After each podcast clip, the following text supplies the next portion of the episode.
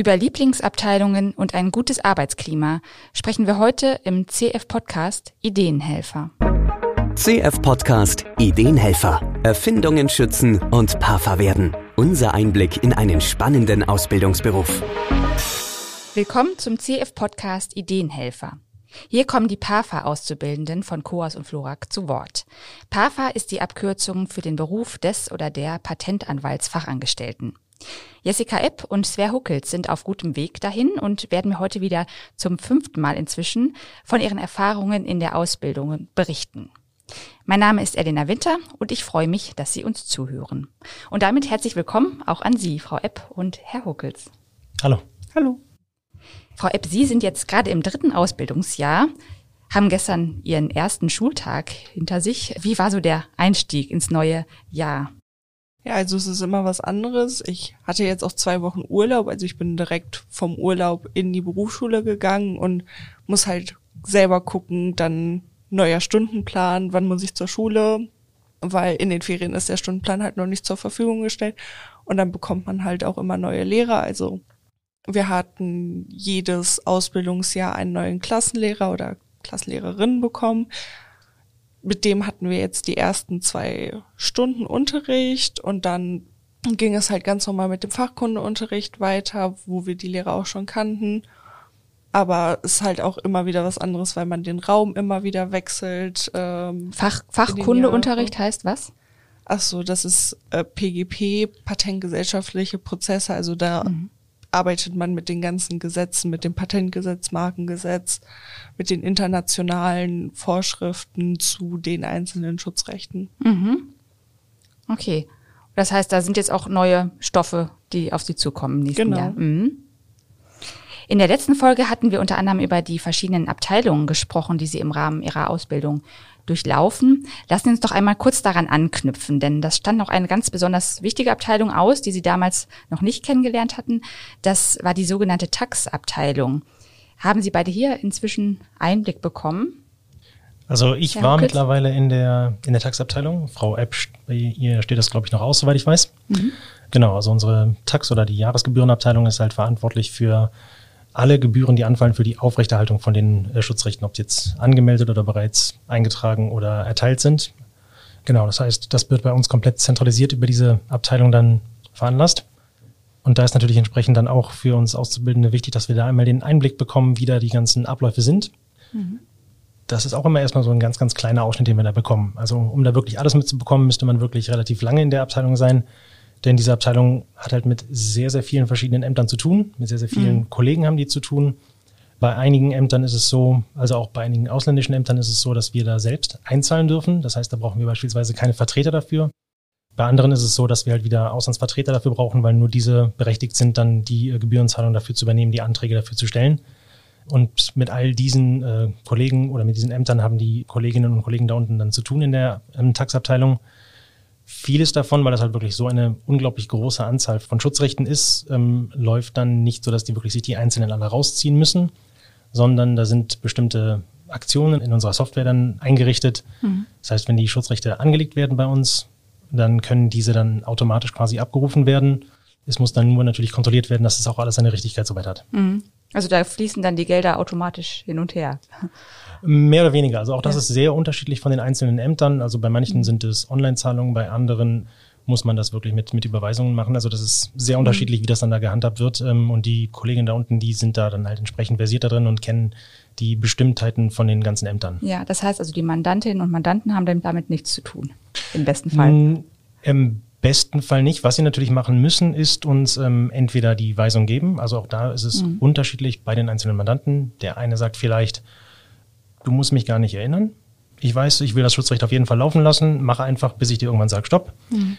Bei den anderen Mandanten, bei den meisten wird es dann eher so sein, dass wir Erinnerungen schicken. Das heißt dann, hey, hier steht jetzt in der nächsten Zeit an dem und dem Datum steht die Verlängerung an, mhm. gib uns doch bitte die Weisung und wenn wir die Weisung bekommen, dann wird dann jetzt entsprechend dann die Einzahlung gemacht. Mhm, okay. Und dazu gibt es aber auch noch wirklich Mandanten, die von vornherein sagen, wir möchten, wenn ein Patent erteilt oder auch angemeldet ist, die Gebühren selbst einzahlen, was wir dann halt in unserem System vermerken. Und dann gibt's halt auch wieder die unterschiedlichen Varianten, ob wir die trotzdem erinnern sollen, mhm. ob wir hinterher, wenn wir die Mitteilung bekommen, die Jahresgebühr würde nicht von den Mandanten selbst eingezahlt, ob wir die dann weiterleiten sollen oder ob die darauf vertrauen, dass alles, was die machen, richtig ist und wir das nicht mehr überprüfen müssen. Mhm, okay. Also hat viel mit Kontrollieren und Abstimmung und so weiter zu tun. Genau. Mhm.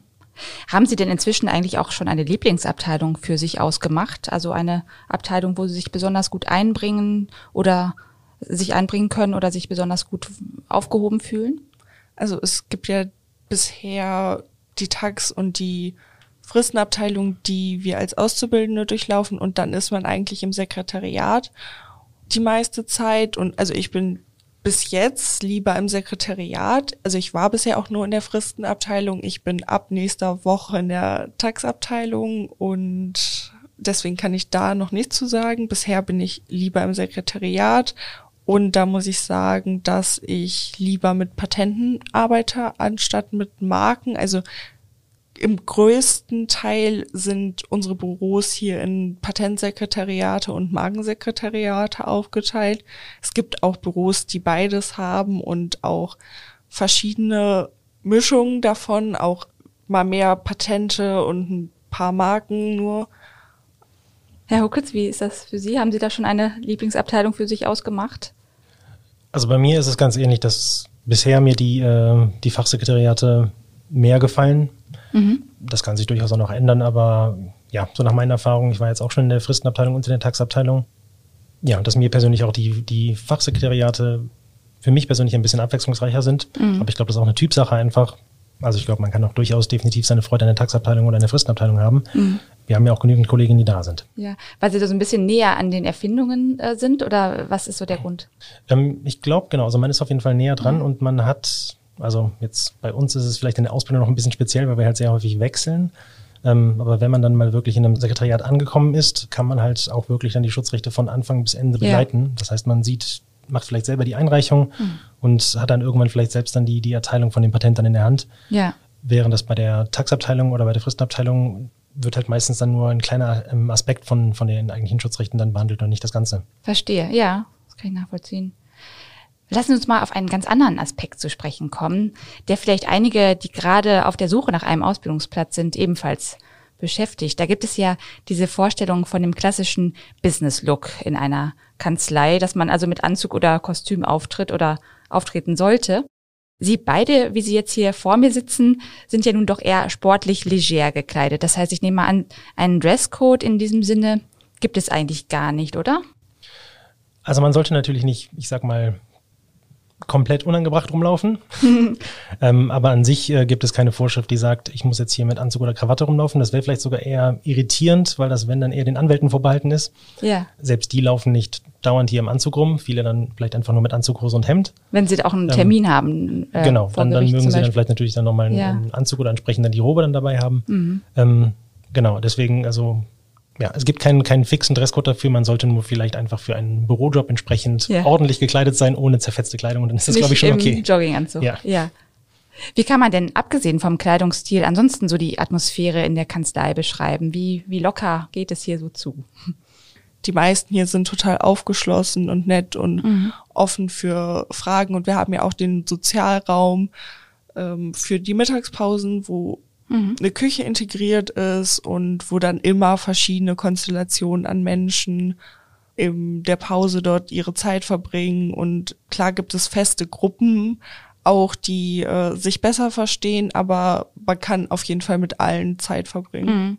Und man kommt auch leicht ins Gespräch. Ne? Also man hat ja hier auch auf dem Flur, man begegnet ständig anderen Menschen und Kollegen, die man vielleicht noch nicht vorher gesehen hat oder genau. Ja.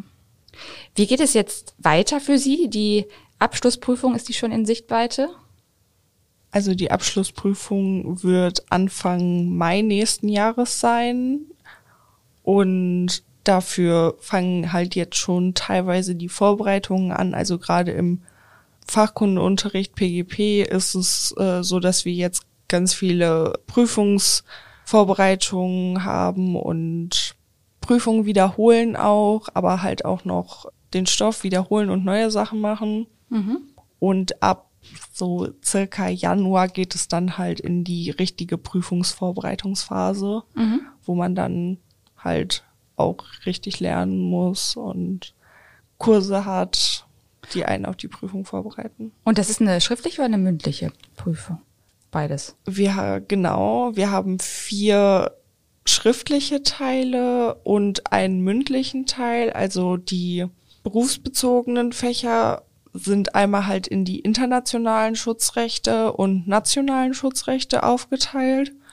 Und dann hat man noch Rechnungswesen, Recht und Politik, mhm. Büroprozesse in zwei verschiedenen Prüfungen, die auch schriftlich sind und in einer mündlichen Prüfung hat man dann nochmal die Schutzrechte, wo es dann halt total darauf ankommt, nach dem Zufallsprinzip, welches Schutzrecht man zieht. Also es ist eine Gruppe von vier Leuten am Prüfungstag in der Schule circa.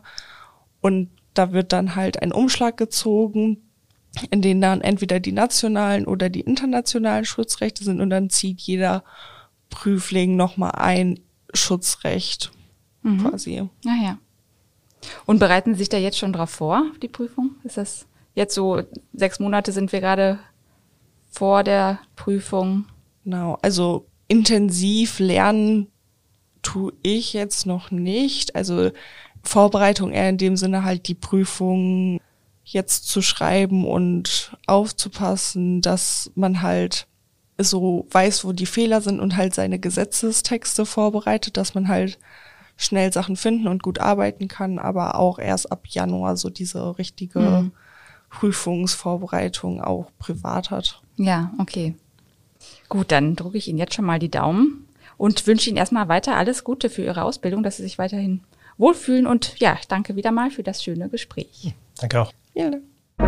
Mehr Informationen zur Ausbildung zur oder zum Patentanwaltsfachangestellten unter cohaus-florak.de slash karriere.